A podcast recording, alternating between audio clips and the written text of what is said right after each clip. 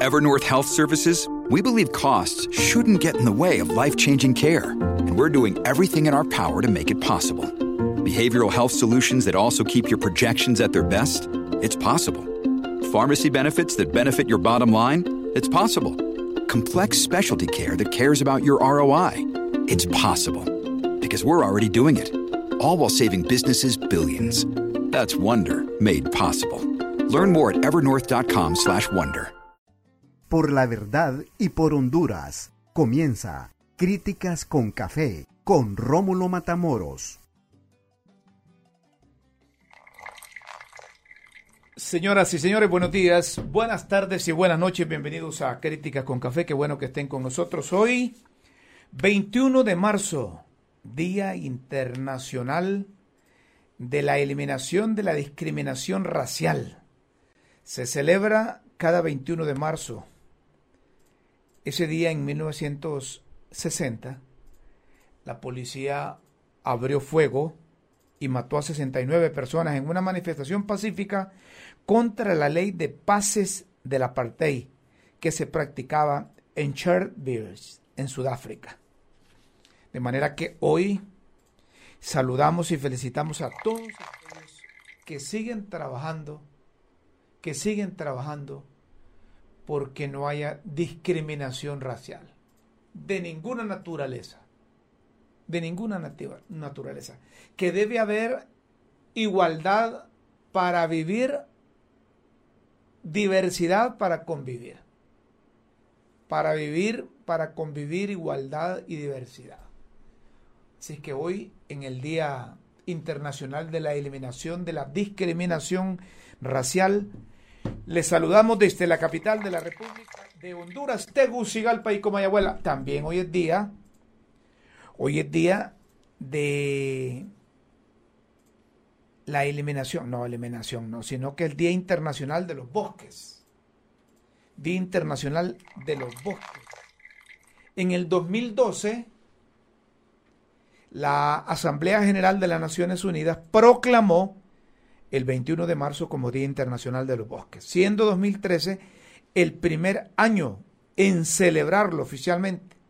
Los organizadores oficiales son el Foro de las Naciones Unidas para los Bosques en colaboración con la Organización de las Naciones Unidas para la Alimentación y la Agricultura FAO, así como la Asociación de Colaboración en materia de bosques, entre otras entidades y agrupaciones. A propósito del Día Internacional de los Bosques, la presidenta de la República emitió un comunicado en donde se interviene la biosfera del río Plata ese pulmón que tenemos y que es un patrimonio de la humanidad.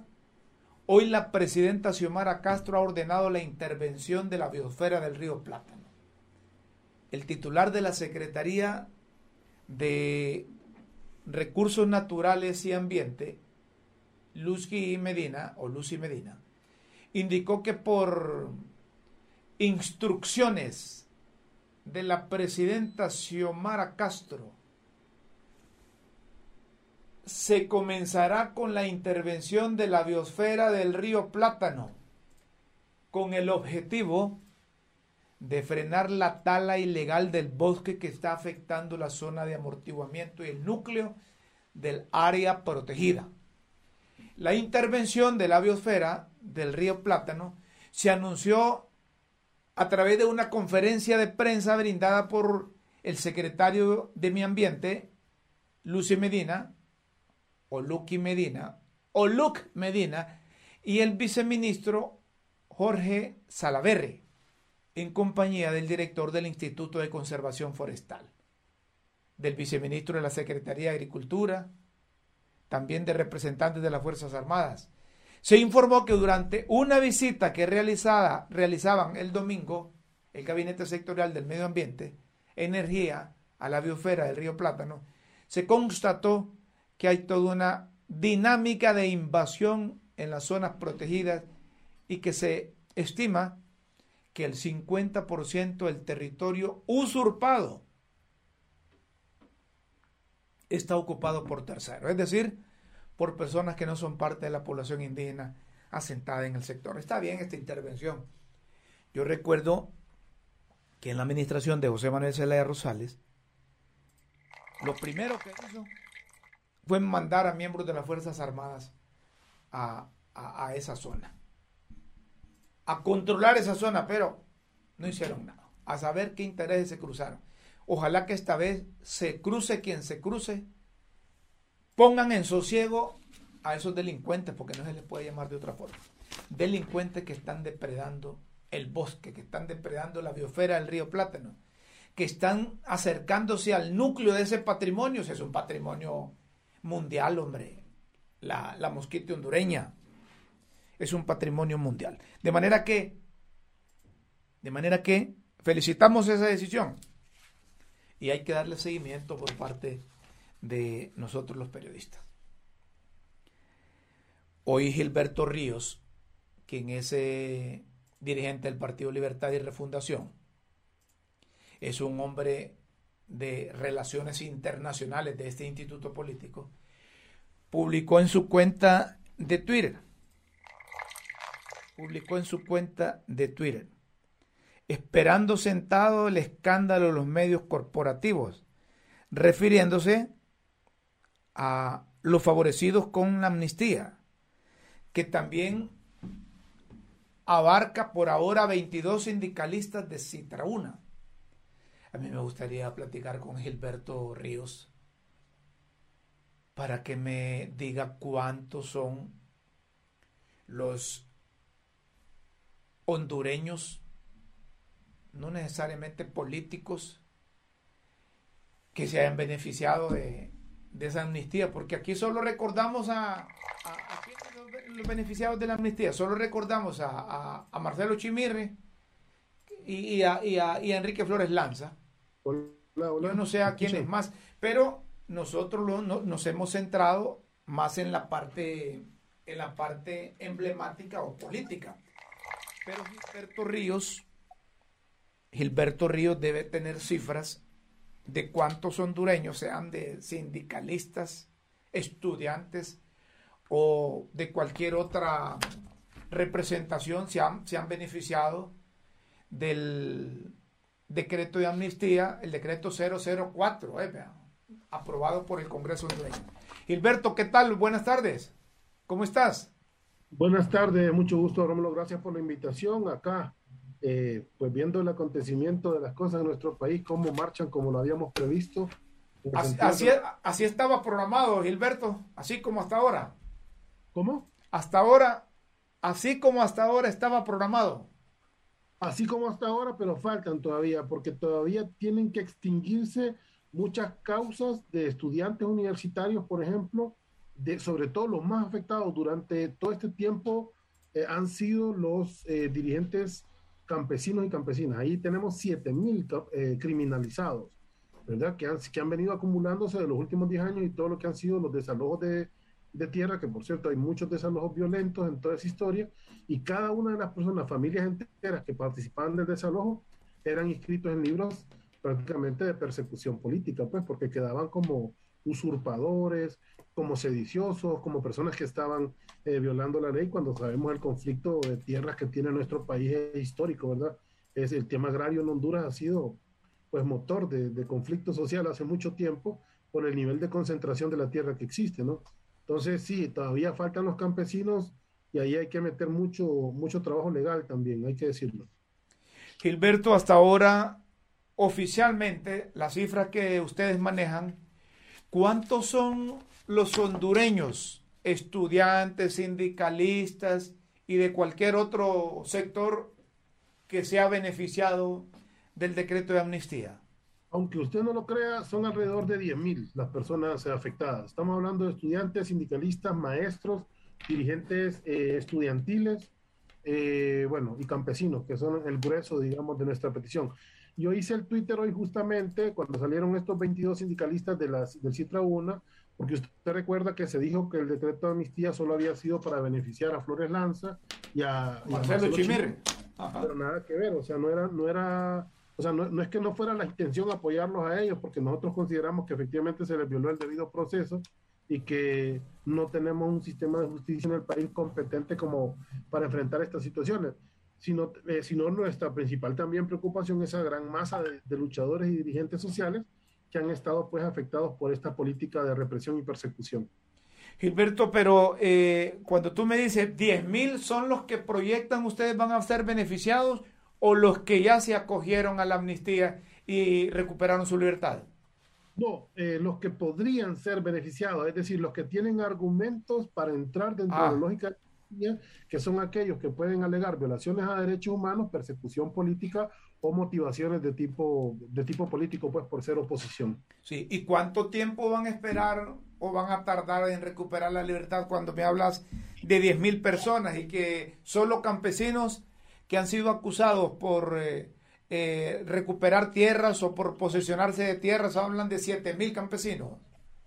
Bueno, en cada, como son casos individualizados, ¿verdad? Por sectores, por zonas, ahí tienen que entrar en juego cada aparato legal y eso, eso es bien doloroso porque estos grupos campesinos, que son personas realmente pobres, tienen que eh, buscar abogados, tienen que buscar asistencia en ONGs, en organizaciones de derechos humanos para que les logren asignar un, defensor o esperar que les nombren un defensor de oficio para que ellos puedan proceder a, a desjudicializarse, ¿verdad? Pero bueno, hay que aclarar que no, no es que están presos, ¿verdad? Sino que tienen procesos judiciales encima de persecución que los podrían llevar a la cárcel, pero que son procesos motivados por esta lógica de persecución que tenía el gobierno, el gobierno pasado. Es decir, que están judicializados, pero que no guardan prisión. Y lo que buscan ustedes es que termine todo ese proceso y queden totalmente en libertad. Claro, que se extingan las causas porque eso les prohibía a ellos tener una vida normal, eh, poder, digamos, eh, bueno, hay muchos derechos que se, que, que, se, que se conculcan, ¿verdad? Cuando uno tiene un proceso legal encima, incluso salir del país, por ejemplo, eh, hay, algunos tienen que estar firmando, muchos de ellos, por ejemplo, lo, aquellos compañeros que todavía están perseguidos de procesos de, de, las protestas del 2017 contra el fraude electoral, hay muchos de ellos que están firmando desde hace cuatro años, por ejemplo. Entonces, ese tipo de, de, de, de penalización, ¿verdad? Eh, nosotros luchamos para que, para que se extinga y así puedan volver a su vida normal, ¿verdad? Gilberto, ¿y el partido como tal tiene, el, eh, eh, tiene, tiene profesionales de las ciencias jurídicas listos para auxiliar a este montón de gente? Digo, porque como tú decías, que gente pobre, gente que no tiene conocimiento, gente que, que solo por recuperar un pedazo de tierra estaba, está escondido, quizá está refugiado, está en la montaña, está con sus familiares. ¿Cómo auxiliar a estas personas? Bueno, yo, yo quiero decirle que hay una gran cantidad de abogados del partido, pero también particulares que no tienen un vínculo, digamos, partidario, que se han ofrecido a apoyar a estos compañeros gratuitamente. Pero imagínense con 7 mil casos, imagínense con, con, con tantos sindicalistas o dirigentes magisteriales, es decir, no ajusta la verdad nuestra, nuestra capacidad partidaria o por la voluntad de tantos abogados, digamos, más bien aquí haría yo el llamado, ¿verdad? Por si alguien conoce casos y pueda facilitar sus servicios legales a muchas personas perseguidas que se aboque al COFADE. Nosotros pertenecemos también al Comité por la Liberación de los Presos Políticos, que también es la instancia que ha estado abogando por aquellos que ya han llegado a la cárcel y no se dan eh, abasto los abogados tampoco del COFADE para seguir todas esas causas y bueno, que nos apoyen, ¿verdad? Porque ocupamos que todos estos compatriotas queden en plena libertad y así vencemos ese legado tan terrible que nos dejó la dictadura de Juan Orlando Hernández. ¿Cuántos políticos todavía están pendientes de que se les aplique el decreto de amnistía? De, los de los que son perseguidos políticos por la lucha del fraude, andarán por menos de 15, creo. Los específicamente los que, los que están por el tema de, de persecución por las causas de, protesta en contra del fraude electoral. Pero los demás, la gran mayoría, el grueso, y ahí nuestro interés en el decreto de amnistía, son luchadores sociales. Sí. Luchadores sociales, sindicalistas, eh, campesinos, obreros. Dirigentes estudiantiles, eh, ¿cómo se llama? Eh, defensores de derechos humanos también, ¿verdad? maestros, ¿verdad? Que también han sido perseguidos. Y bueno, mire, hoy ya, hoy ya logramos que se extinguiera la causa de 22 a través del decreto de amnistía. Digo, logramos, ¿verdad? Los que hemos estado en campaña, yo no tuve nada que ver en particular con esta lucha, pero sí he estado de cerca, por supuesto, con los compañeros del Citraúna, que venían siendo perseguidos desde aquel, si usted recuerda, desde la otra dictadura que hubo en la Universidad Nacional, que fue la de Julieta Castellano. Sí. Ahora, Gilberto, esto significa que si estos sindicalistas recuperaron su total libertad, se vuelve a fortalecer eh, el sector sindical hondureño. Es correcto. Eh, y esa es, una, es una de las perspectivas más importantes que nosotros tenemos que tener. Lo que usted acaba de indicar es tal vez lo, toral en esto. porque en Honduras? Y se lo voy a decir además de una forma curiosa. Fíjese que una vez allá en Nicaragua eh, estábamos en pláticas con, con, el, con el presidente, comandante Daniel Ortega, en el marco, fue después del golpe de Estado, y, y tuvimos una reunión con él comentándole que, que íbamos a formar un partido político. Sí. Y fíjese que un comentario de Daniel fue eh, bien interesante, yo siempre lo comparto porque me parece una de las personas que lógicamente compartamos o no compartamos con él su, su ideología o su visión de país, etcétera. Eh, yo creo que fue muy preciso, además debe ser de las personas que mejor conoce Centroamérica, ¿no? Por todo lo que se ha dedicado pues a la lucha política y social. Y nos dijo, miren, es importante que tengan su partido, pero los hondureños siempre han tenido un movimiento social fuerte. Es más, nos dijo, en Honduras muchos de los derechos se han ganado más a través de luchas sociales que de luchas políticas o nosotros incluso que tuvimos guerrilla, tenemos menos derechos los trabajadores que los, los trabajadores hondureños. Y usted recordará como en 1954 fue un hito, ¿ah? la, la, la, huelga bananera de los 69 días famosos, y luego las luchas magisteriales de los 60, las luchas campesinas de los 70, las luchas estudiantiles y, y, gremiales de los años 80 que fueron extinguidas con, con la doctrina de seguridad nacional, pero en general lo que quiero establecer es que la mayor cantidad de conquistas que tenemos los trabajadores en nuestro país se han logrado a través de lucha social, no necesariamente a través de partidos políticos. Entonces, que no tener un movimiento social en Honduras es grave, porque lo que pasó en estos 12 años que se retrocedió en una gran cantidad de conquistas que habían costado hasta 50 años de lucha y que se volvió casi, casi a cero. Pues entonces nosotros inmediatamente se quita la represión sobre los sectores sociales, inmediatamente los maestros vuelven a organizarse, pueden cotizar a sus colegios, los sindicalizarse va a ser más, más fácil en este gobierno que en el gobierno pasado los estudiantes no van a ser perseguidos, porque ya no vamos a tener un Estado que los persiga. Y en ese momento se vuelve a generar, como usted lo indicaba, el movimiento social hondureño que es importante para todos y todas. Sí, decía esto porque en los últimos 12 años, por intención gubernamental o por conveniencia de algunos dirigentes sindicales, dejaron a sus bases, las debilitaron. Las organizaciones dejaron de ser aquellas organizaciones que teníamos no solo en los 50, sino que en los años 80. desaparecieron aquellos líderes. Se me viene a la mente tipo, pero cuando andaba en las calles, ya ahora está viejito, Carlos H. Reyes, pero aún así siempre anda en las calles. Sí, siempre está, Carlos. Correcto. Eh, Paco Guerrero se me viene a la mente, ¿verdad? Es más, yo le voy a decir una cosa, mi papá que, que en paz descanse estuvo muy ligado a las organizaciones sociales toda su vida pero él me contaba cómo aún en los años 70 o en los años 80 habían dirigentes sindicales nacionalistas, ¿verdad? Que votaban por el Partido Nacional, pero que eran honestos como dirigentes sindicales. Teníamos un movimiento sindical variopinto desde el punto de vista ideológico, digamos, o partidario, pero que fíjese que sí se identificaban con sus bases sindicales.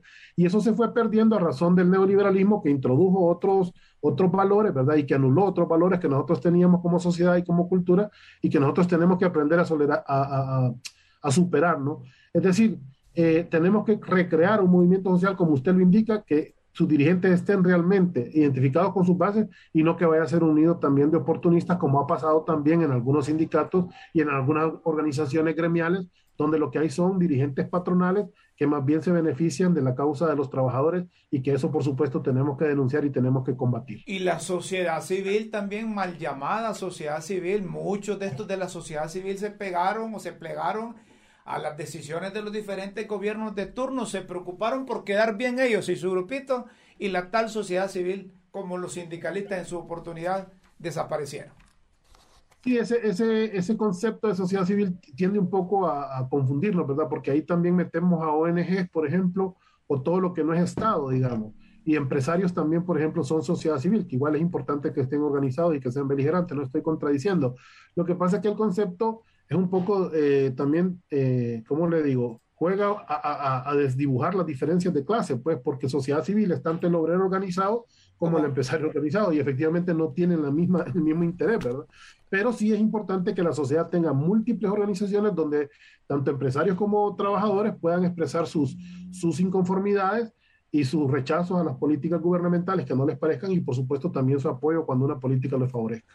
Al principio de la entrevista consultábamos está saliendo como se tenía programada la administración del Partido Libertad y Refundación al frente doña Xiomara Castro de Celaya, pero a menos de dos meses, usted que es un, es un líder del Partido Libertad y Refundación, que yo lo, lo califico como brazo ideológico del Partido Libertad y Refundación, porque anda metido en todos lados. Lo he visto en Venezuela, lo he visto en Cuba, lo he visto en Nicaragua, y no porque me han contado, sino que yo lo he visto. Entonces, ¿hacia dónde va el partido o el país? ¿Hacia dónde va ideológicamente el país a menos de dos meses de la administración de Doña Xiomara? Mire, primero hay que decir, ¿no? Empezamos con un sabotaje muy, muy fuerte, ¿verdad? Con el tema del Congreso Nacional, cuando se dio el incidente de los diputados. Luego recibimos un Estado completamente quebrado y también con una gran cantidad de contratos eh, y de compromisos fiscales, ¿verdad? Que eh, también han, han, perjudicado el desarrollo, digamos, normal del gobierno de la compañera Xiomara. Luego también usted vio los compromisos que tenemos con el Fondo Monetario Internacional y el tema de la deuda externa. Solo el viernes pasado se pagaron 13 mil millones de dólares de lempiras, perdón, que si usted me pregunta a mí, eso sí me duelen porque es una deuda que no le ha beneficiado nada al pueblo. Esa deuda realmente solo ha servido para, pues, para molarnos más, digamos.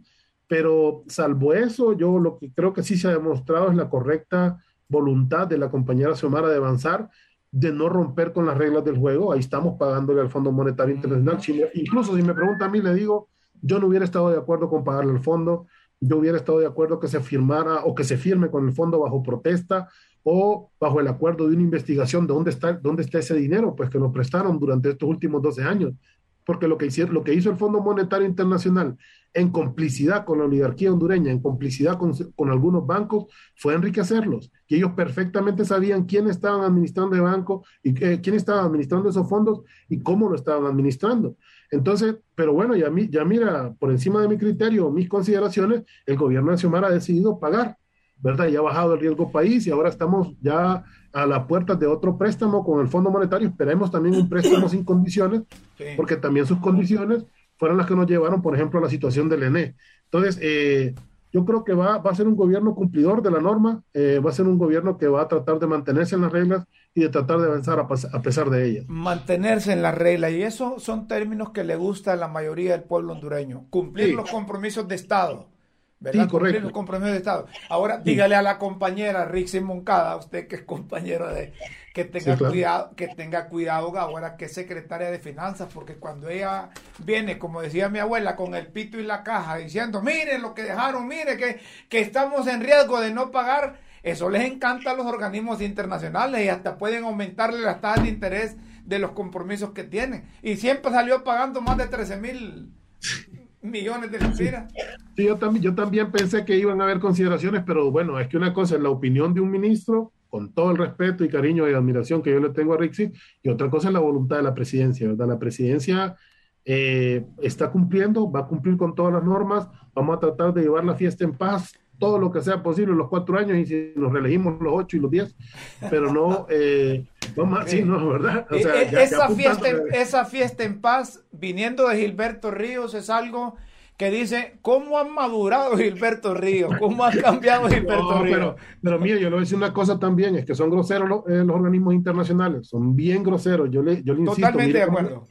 mire cómo le prestó el, el, Banco Central, por ejemplo, fondos a un gobierno que ya todos sabíamos que era un gobierno, ¿verdad? el, Banco Centroamericano. De...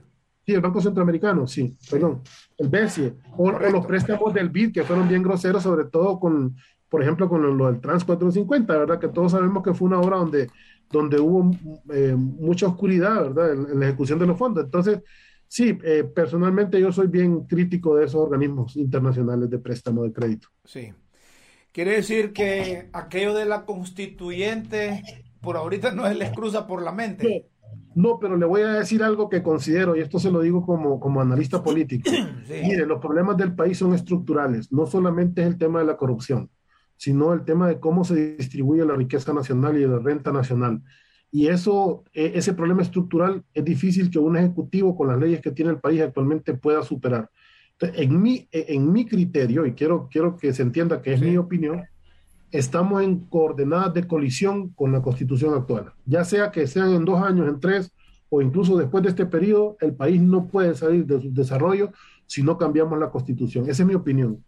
Es difícil que lo entiendan los sectores conservadores porque creen que es para atacarlos a ellos, pero sí es para cambiar privilegios del país, porque evidentemente no es normal un país que tiene 73% de pobreza, 52% de miseria y ese nivel tan alto de, endeudamiento y más de 2 millones de, población viviendo en el extranjero, que prácticamente el, 25% de, nuestro, de nuestra economía está sostenida por la remesa. Entonces, los problemas estructurales, por más buena voluntad que tenga un gobierno, si no ataca la estructura eh, jurídica que tenemos, para mí es difícil que logre, que logre superarlo. Esa es mi opinión.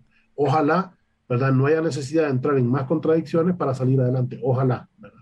Sí, y yo estoy de acuerdo con usted. Yo también, como periodista y como ciudadano de esta nación centroamericana, yo estoy de acuerdo que se cambie la constitución porque ya cumplió su función.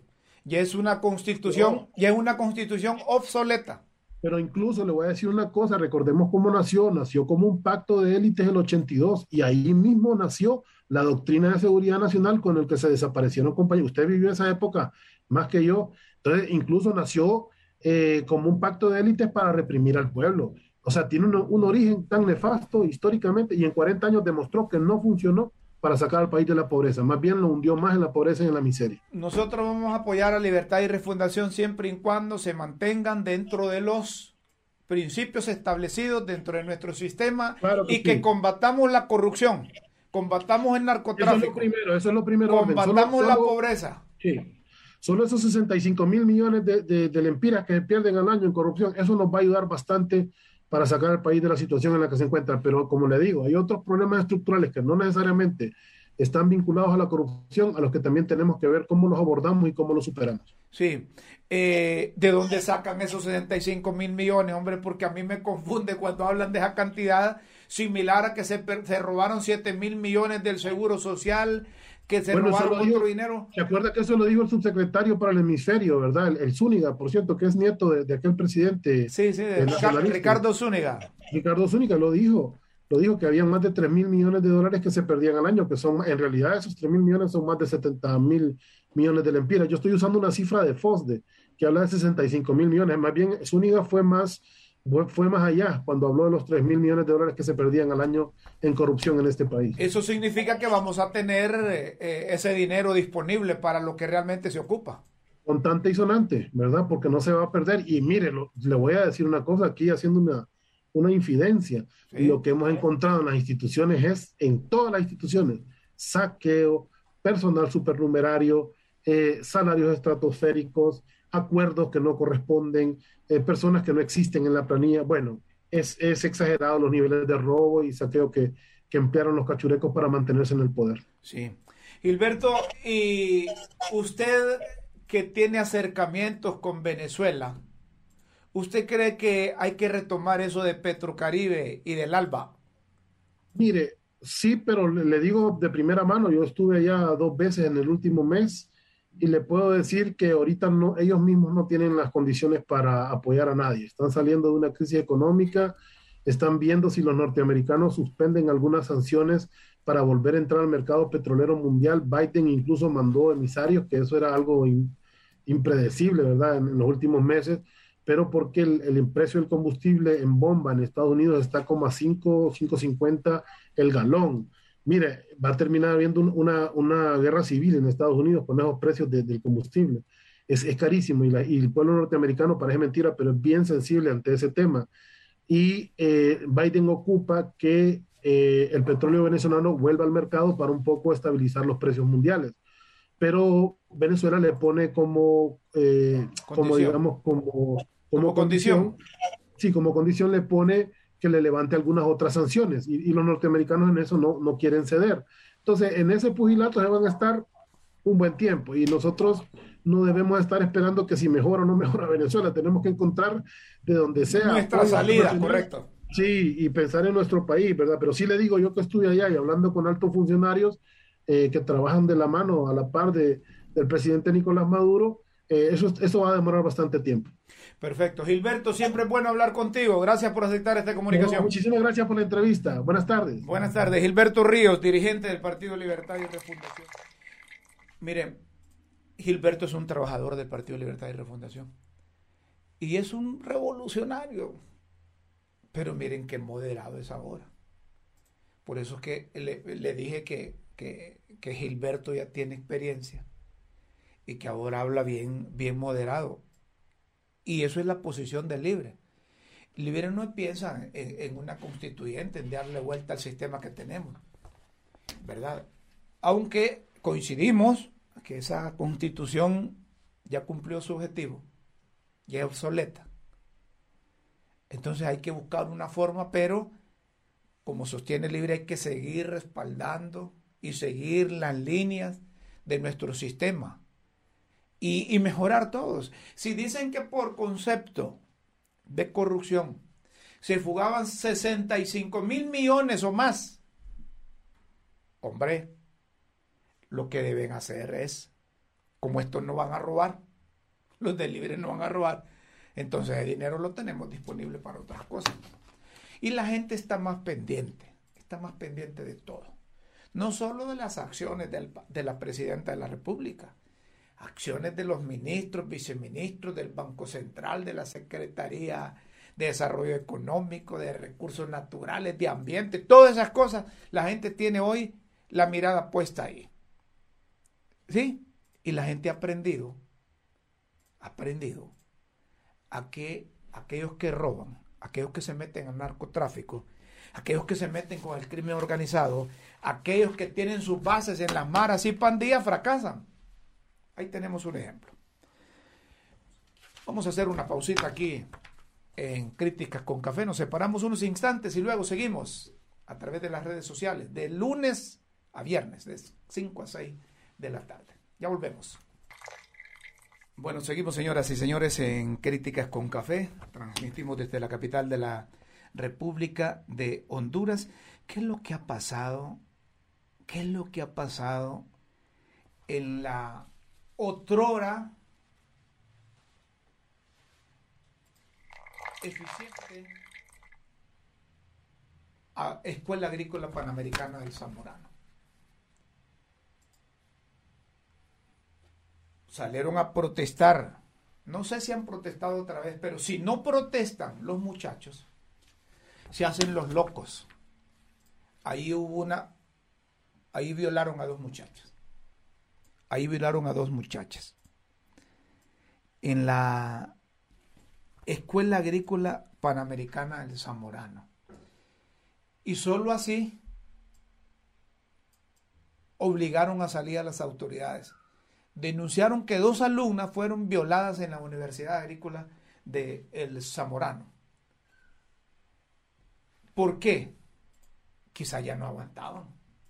Es que miren, no hay violaciones, hay droga,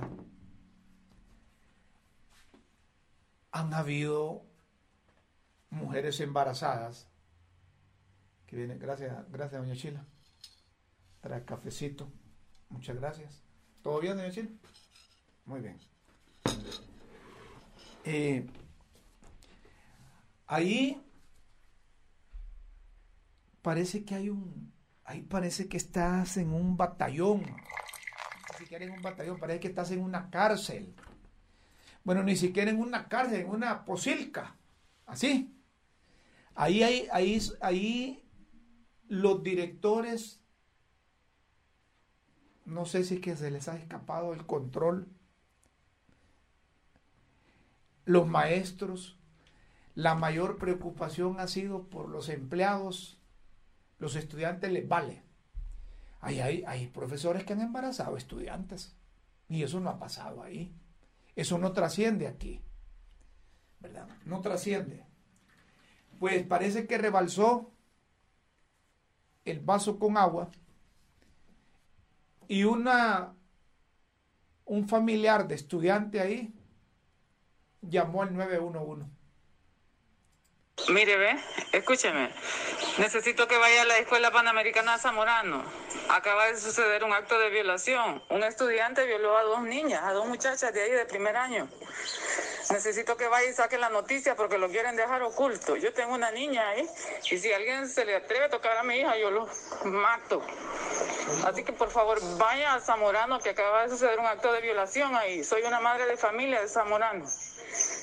Miren ustedes, una madre tuvo que salirse ahí.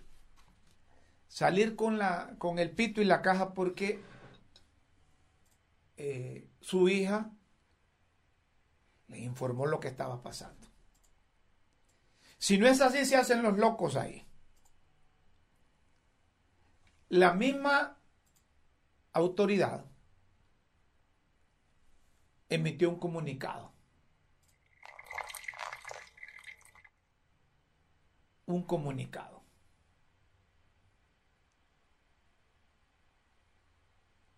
Pero bueno, en producción me pone eh, el comunicado de la Secretaría de, Estado en el Despacho de Seguridad. Muy bien. A través de la policía, y en relación a defensión flagrante o detención flagrante de un ciudadano de nacionalidad ecuatoriana por la supuesta violación de dos jóvenes estudiantes, a la opinión en general comunica.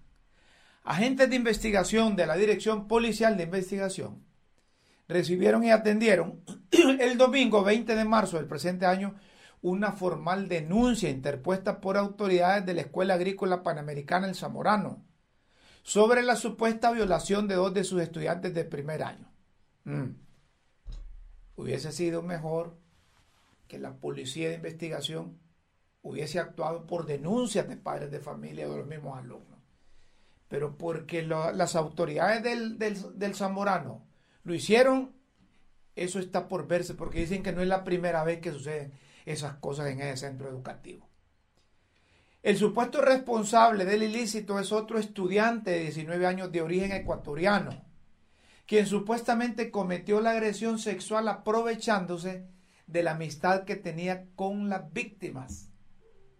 Como parte de las diligencias investigativas coordinadas con el Ministerio Público, se requirió al sospechoso y fue puesto a disposición de la Fiscalía de turno para que responda por la comisión del delito de violación. La Policía Nacional reitera su compromiso de identificar, captura y poner a disposición de las autoridades competentes a todo el ciudadano que comete ilícito. Déjeme ahí, por favor, producción, déjeme de comunicado. Porque mire, aquí hay unas cosas que yo no comparto. ¿Verdad? Primero, en una comunicación oficial no se debe tipificar un delito, salvo que que tengan análisis de médicos forenses, estudios científicos que hayan hecho, y entonces sí, ya es el delito. ¿Verdad? Porque el delito lo va a tipificar el juez. ¿Verdad? Y tienen que ir las partes. Pero ya, cuando la Dirección de Comunicaciones Estratégicas de la Secretaría de Seguridad tipifica ese delito, y ahí no andamos bien. Y yo quisiera, yo quisiera más bien que estos comunicados sean, aparezcan o reaccione la policía a petición de los estudiantes o de los padres de familia. Porque cuando aparecen esos comunicados diciendo que la autoridad interpuso la denuncia, a mí no, no, me parece así, porque es que ya día se viene diciendo de cosas que pasan ahí y porque antes la autoridad no lo ha dicho. Yo creo que aquí debe también intervenir el Consejo Superior de Educación. ¿Saben por qué? Porque esa, escuela agrícola panamericana depende del Consejo Superior, también está en el Consejo Superior de Educación.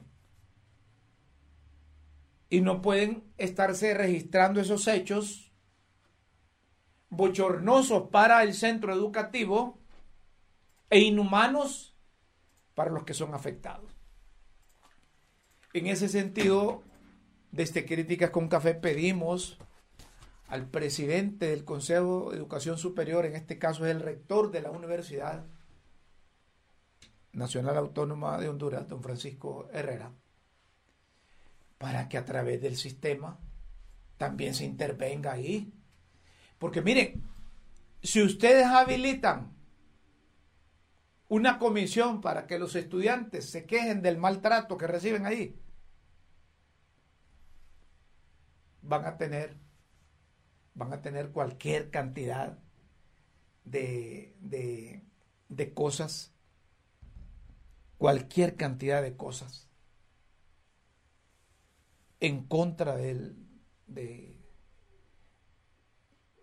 la Escuela Agrícola Panamericana. Miren, esa escuela es muy prestigiosa en cuanto a la formación.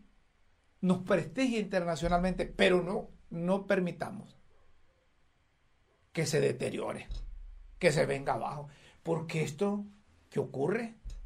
Ya se imaginan los tatas, las nanas de ocipote, de, de, de las distintas nacionalidades, principalmente de Sudamérica, que aquí vienen a, a, a formarse, a capacitarse, los hondureños que ahí pasan. Casi hay de todas las nacionalidades. ¿Se imaginan lo que deben experimentar ahorita cuando se dan cuenta? Que dos muchachas fueron violadas y a saber cuántas otras más. Como, como, como se puso de moda aquello de la intervención, también deben enviar ahí los del Consejo de Educación Superior. investigaciones, para que a la par de lo que hace la policía, también venga investigación desde el punto, póngale académico o qué sé yo, pero si tienen que ver, hombre, no pueden ser machos sin rienda. En la escuela agrícola del Zamorano. Para esta cosa de la pandemia, había gente que no, no la dejaban entrar o no la dejaban salir estaban como encerrados 15, 22 días, hasta un mes.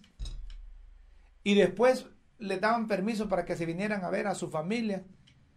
Y después los obligaban a sacarse muestras estas. Ajá, pero los maestros, los docentes o los jefes de departamentos, ellos venían a la hora que querían, entraban a la hora que, querían, salían a la hora que querían y no decían nada.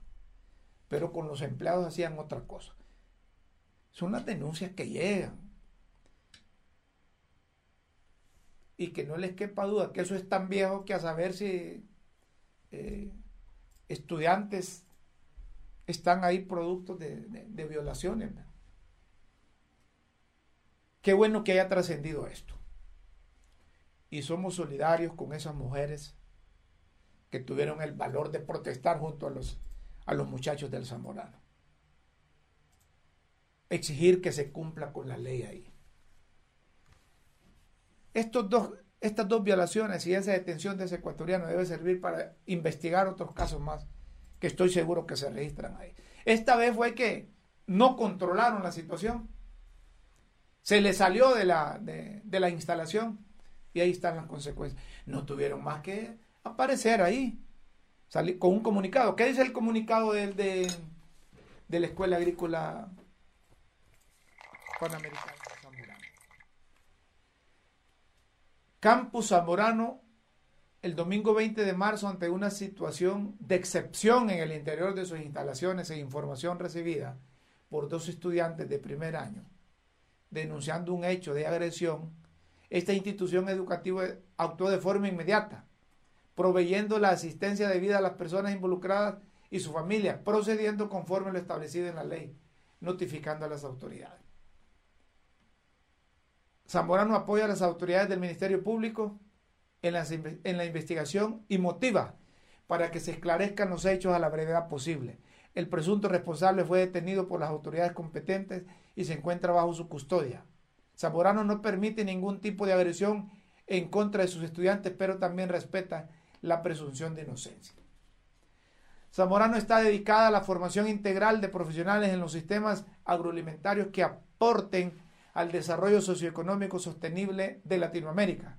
Nuestra comunidad se caracteriza por el rigor académico, rigor académico, pero no hay rigor para otras cosas. El, y la experiencia cultural, no, a ver, el arduo trabajo, el compañerismo, el fortalecimiento de valores personales y la experiencia cultural que significa la diversidad de origen de nuestros estudiantes y docentes claramente el respeto a quienes forman la familia de Zamorano es un pilar en la gestión diaria de la institución. En ese sentido, ha mantenido y promueve en todo momento espacios de diálogo con los estudiantes, profesores y padres de familia. Además, tiene disponible un equipo de profesionales en psicología quienes asisten a nuestra comunidad estudiantil. Hoy, como lo ha sido desde nuestros inicios, nuestro interés está en continuar brindando la formación integral y educación de excelencia, disciplina y valores que ha caracterizado a Zamorano. Esta institución, sus empleados y estudiantes, formamos una comunidad comprometida y reiteramos nuestro compromiso con la educación para Latinoamérica. Zamorano condena enérgicamente cualquier acto de agresión contra sus estudiantes. Así deberían de sacar, debieron sacar comunicados cuando trascendió que algunos maestros habían embarazado también alumnas. ¿Mm? No se sabe si con el consentimiento o también producto de, de violación, como dicen ahí. Son cosas que se dan en el Zamorano, que siempre ha estado así, visto como una, un auténtico centro educativo que prestigia nacional e internacionalmente a Honduras. Pero cuando suceden estas cosas, muy bien para los estudiantes, los estudiantes, no callar, porque a saber cuántas cosas de estas más eh, se registran ahí. ¿Cómo es que dicen con ropa o sin ropa? ¿Cómo es que dicen las estudiantes ahí, producción? Que tenían una pancarta que decía, con ropa o sin ropa, a la mujer no se toca. Así era. Yo creo que sí. ¿Cómo no nos gustaría hablar con gente Morano? ¿Verdad? De las... Eh, con ropa o sin ropa, mi cuerpo no se toca eso. Principalmente estas mujeres que tuvieron valor. Valor. Se atrevieron a desafiar la autoridad. Y la autoridad no le quedó otra más que solidarizarse porque también podrían correr correr Correr el riesgo. Hombre, fíjense que hoy me sentí triste durante la tarde de hoy porque me comunicaron desde el sur del país que encontraron muerto a un amigo. Jorge Berríos, pero Jorge Berríos, hijo. Creo que este tenía si no tenía 45, tenía 50 años. Muchacho trabajador, honrado, no se sabe las causas por lo que por lo que lo mataron. ¿Verdad?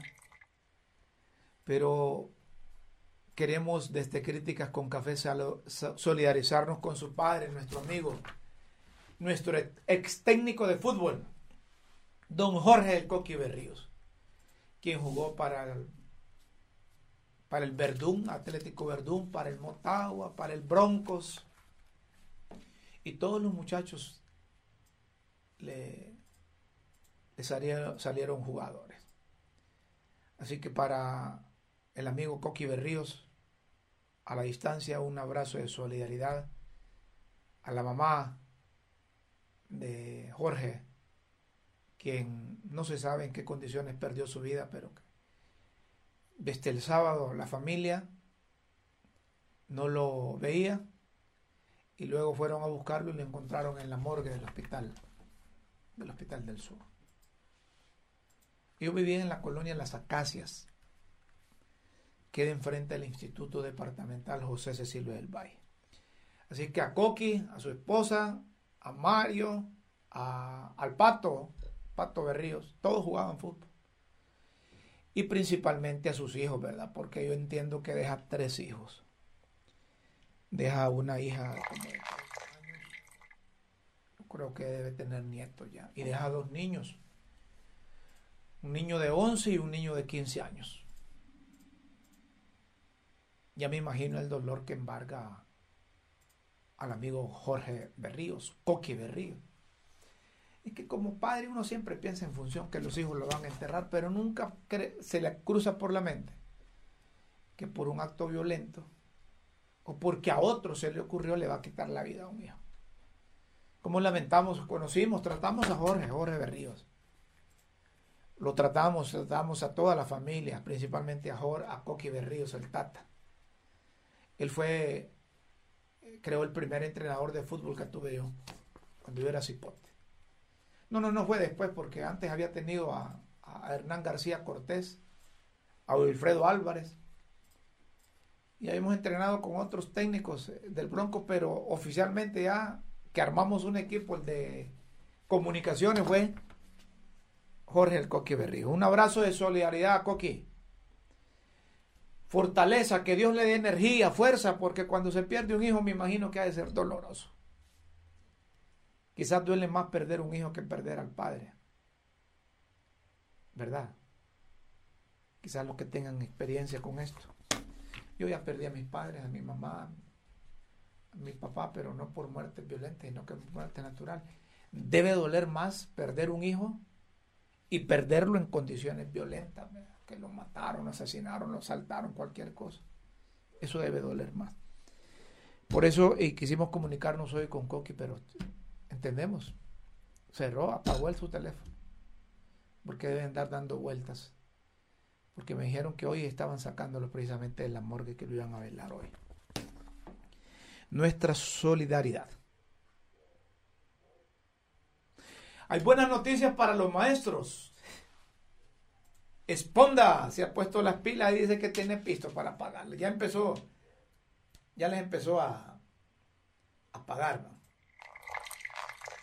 Ya les empezó a pagar. El ministerio, el ministro de Educación Daniel Esponde informa que ya se está haciendo efectivo el pago de salarios a los docentes e indica que se está trabajando para que puntualmente los 20 de cada mes se les deposite su sueldo. Es que así debe ser. Así debe ser que se les deposite el sueldo. Saludos, Adolfo. Adolfo Aguilar está en Taiwán. Ah, muy bien. Saludos, Napoleón Anduray. De acuerdo con usted. Qué lástima que, que por esta situación quede desprestigiado el zamorano.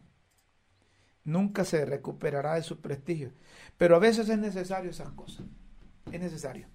Así es que, maestros, hay dinero para pagarles. Tenemos más eh, comunicaciones.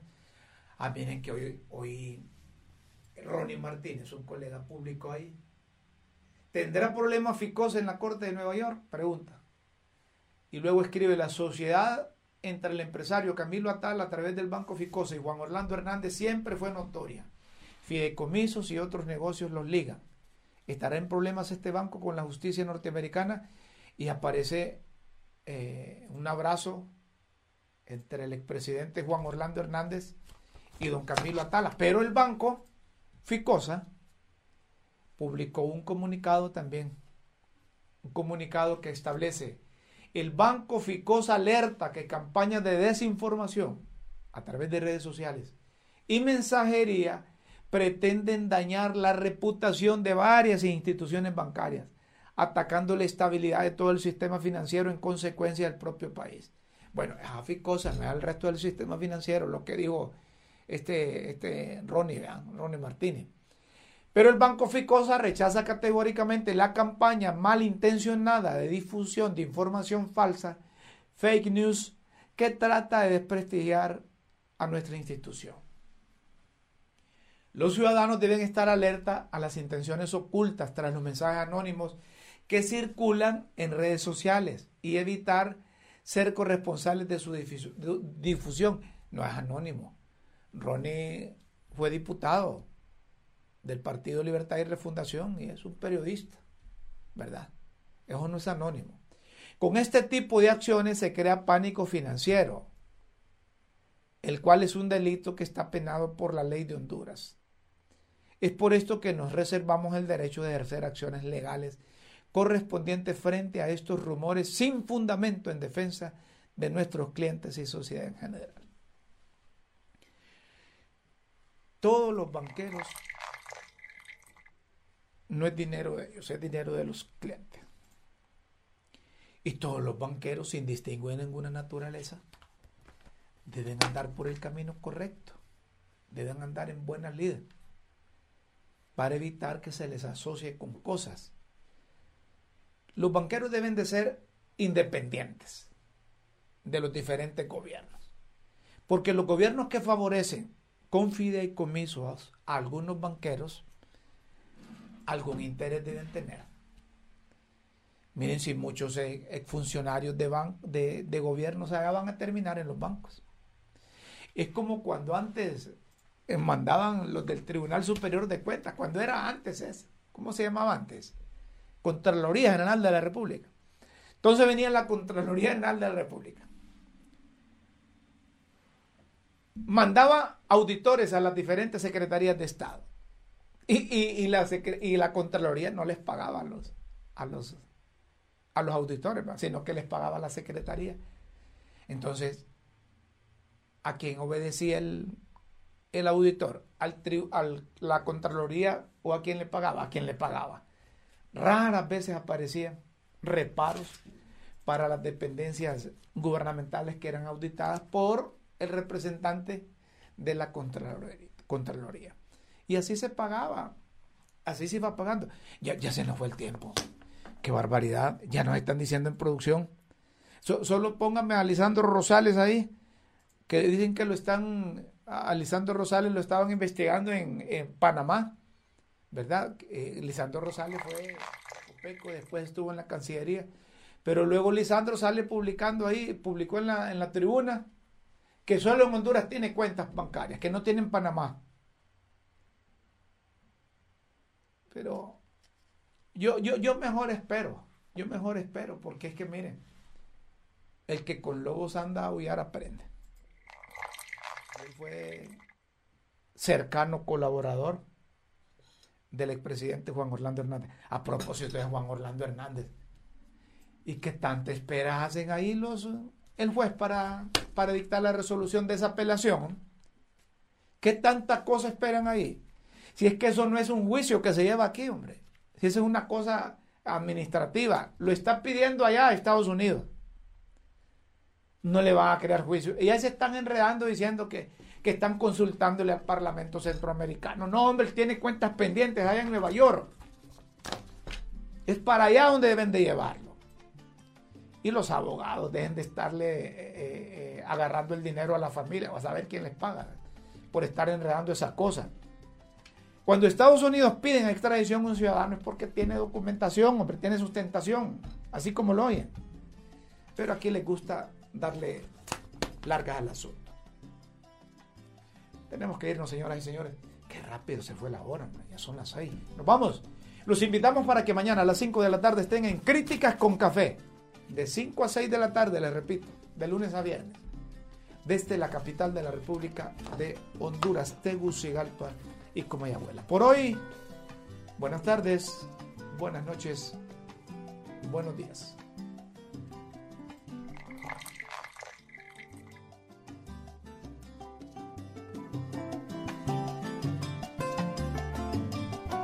Por la verdad y por Honduras.